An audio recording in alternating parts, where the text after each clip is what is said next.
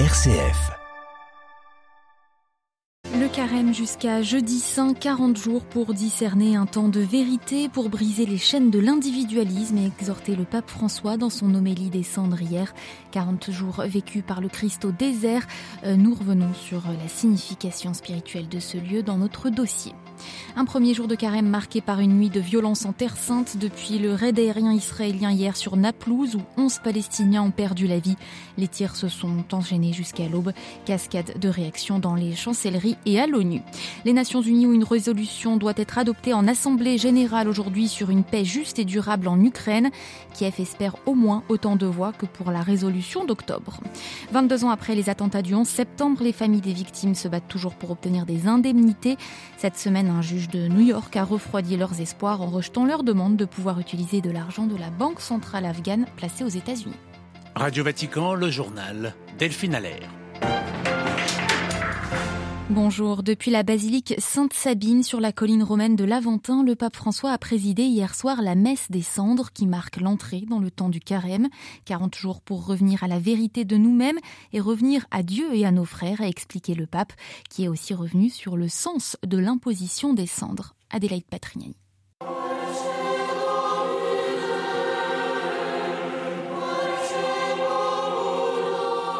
Les cendres, a d'abord expliqué le pape, ramènent à la vérité fondamentale de la vie. Seul le Seigneur est Dieu et nous sommes l'œuvre de ses mains. Nous, en revanche, pensons plutôt pouvoir nous passer de lui. Le carême est donc le moment de nous dépouiller de la prétention de nous suffire à nous-mêmes et de la soif de nous mettre au centre, a souligné François. Ainsi, les cendres rappellent que nous n'existons qu'à travers les relations. L'idolâtrie du moi est destructrice et nous enferme dans la prison de la solitude, a regretté le Saint-Père. Le carême permet au contraire de revitaliser ses relations avec Dieu et les autres.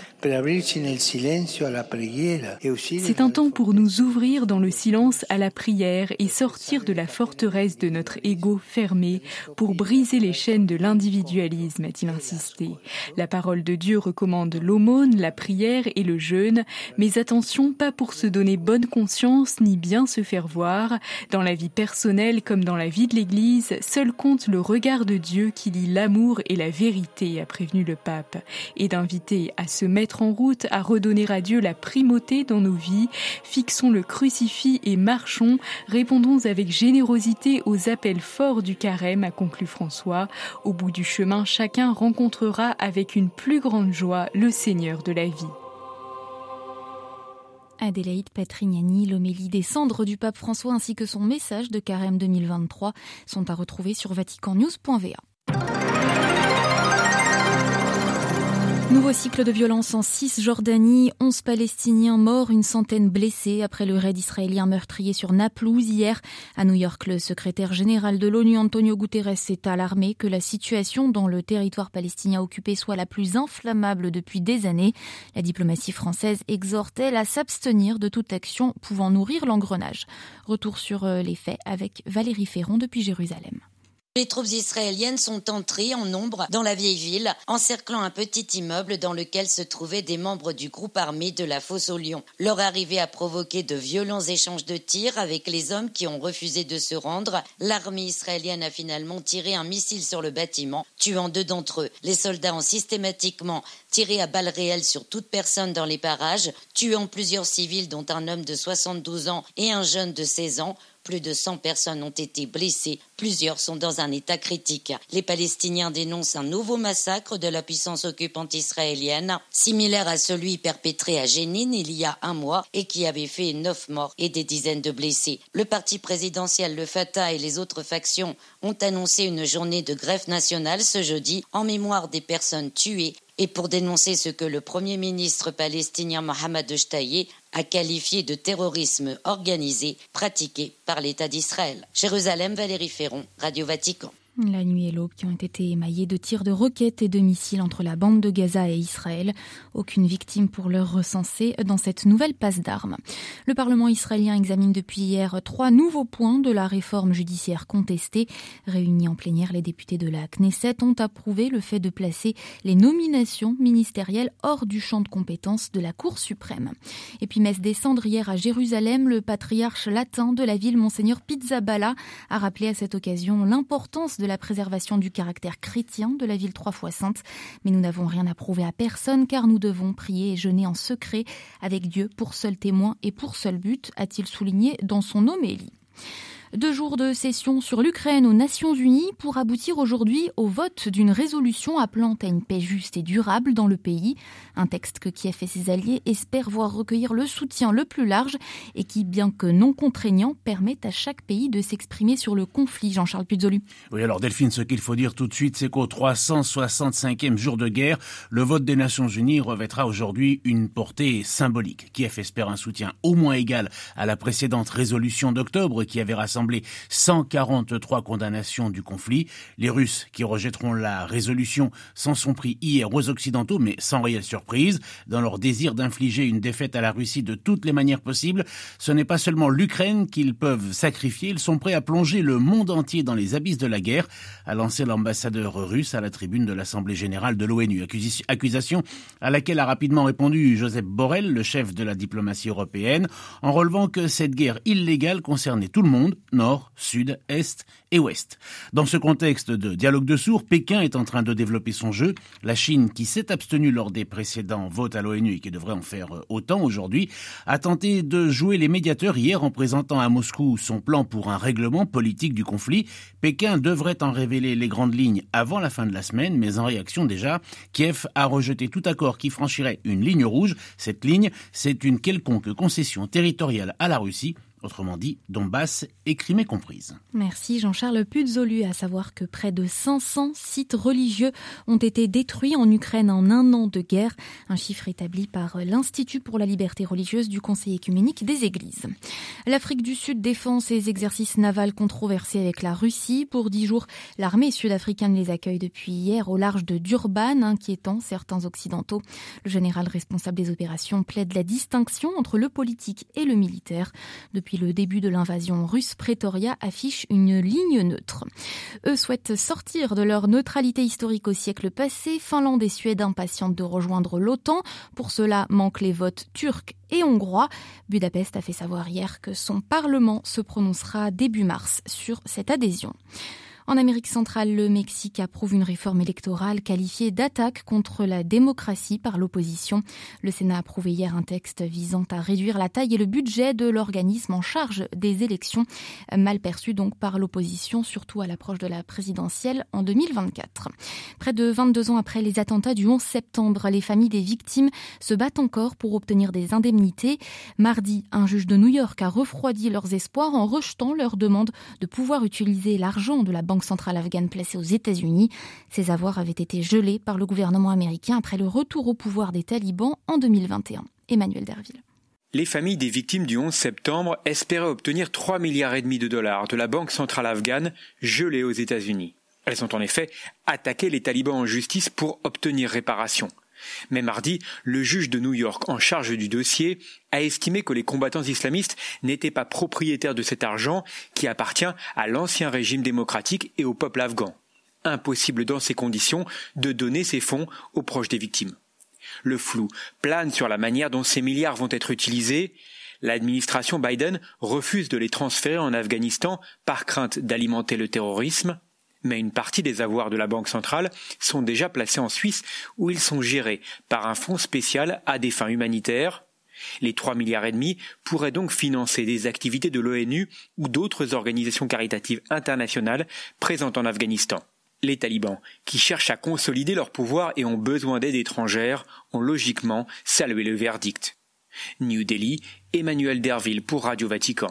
La répression se poursuit en Tunisie. Des avocats dénoncent l'arrestation du patron de Mosaïque FM, la radio privée la plus écoutée du pays.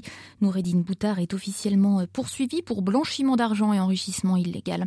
Un dossier politique, selon sa défense, qui voit plutôt des représailles à un programme radio critique. Le cyclone tropical Freddy en route vers le Mozambique après un passage sur la côte est de Madagascar qui a fait cinq morts. Il devrait toucher terre demain dans les régions situées entre le centre et le sud du Mozambique. Thank you. 40 jours de jeûne, d'épreuves retirées du monde, tenté par le diable, servi par les anges. Après son baptême, Jésus est poussé au désert par l'Esprit Saint. Dans son message de carême cette année, le pape compare cet itinéraire ascétique au chemin synodal. Quoi qu'il en soit, cette préparation à Pâques, perçue à certains égards comme une anticipation de la passion, met l'accent sur la prière, le jeûne, le silence. C'est l'enseignement spirituel du désert, qu'il soit physique ou intérieur, comme retraite du monde et de ses tentations.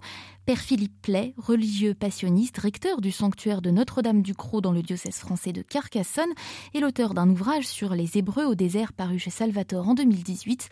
Il nous explique ce matin comment le désert peut être un lieu de salut, revenant d'abord sur les trois tentations du diable. Saint Jean explicite ces trois tentations à travers ce qu'il appelle dans sa première épître les trois convoitises. La convoitise de la chair, la convoitise des yeux et l'orgueil de la vie. Alors le désert, c'est-à-dire la nature humaine coupée de Dieu, elle devient euh, un objet de rédemption par ces 40 jours que Jésus a passé au désert juste avant sa vie publique. Il a été poussé au désert, nous disent euh, les synoptiques, par l'Esprit Saint. C'est l'Esprit euh, qui veut que l'homme se retrouve en face de sa vérité. Le désert, c'est le dénuement. Durant ce temps de carême, le lieu du désert, comment le définir? N'est-ce qu'un lieu de tentation? Pourrait-on le regarder autrement? Il a plusieurs facettes, le désert. C'est à la fois un lieu de purification, un lieu d'illumination, un lieu de maturation. C'est vraiment un lieu de croissance, de contemplation, d'approfondissement de la prière. D'ailleurs, quand on regarde le terme hébreu qui signifie désert, c'est midbar. Il y a dabar, c'est la parole. Et puis il y a un M au début, le min. Fondamentalement, il marque l'éloignement. Loin de sortir de... On pourrait traduire donc le désert de deux façons. Une absence de parole, hors de la parole, loin de la parole. Donc ça c'est le désert physique, euh, matériel. Il n'y a pas d'homme dans le désert. Et en même temps, ce mine, on pourrait le traduire par un sens positif au-delà, par-delà la parole, c'est un sens transcendant. Les 40 jours euh, du Christ dans le désert sont-ils aussi une anticipation de la passion et de la résurrection? C'est une préparation au ministère public. C'est l'Esprit Saint qui pousse Jésus au désert. Devenir apôtre, en quelque sorte, pour devenir porteur de la parole de Dieu, eh bien, il faut avoir euh, vécu la maturité du combat spirituel. C'est ce qu'il va vivre au désert et c'est euh, son exemple qu'au IVe siècle de notre ère, eh bien, les, les premiers moines vont aller eux-mêmes au désert pour euh, reproduire son expérience. Alors la passion, bien sûr, c'est le rejet du monde et c'est l'autre rendez-vous avec le diable. Au désert, donc pendant 40 jours, le Christ va affronter le diable. Et il est dit qu'après sa victoire, le diable laissa jusqu'au moment fixé. Et ce moment fixé, c'est bien sûr le moment de la croix. Alors là, il y a une relation par rapport au diable, mais par rapport au monde, au rejet du monde, c'est pas présent dans les 40 jours du désert. Se tenir devant la croix, dans le monde, avec tout ce que l'homme peut porter dans son cœur comme désir d'accomplissement, c'est déjà se tenir au désert. La méditation de la passion nous introduit dans un climat de carême. Comment se retirer en silence, en intériorité, solitude, dans un monde qui semble pareil à un désert bruyant, saturé, futile?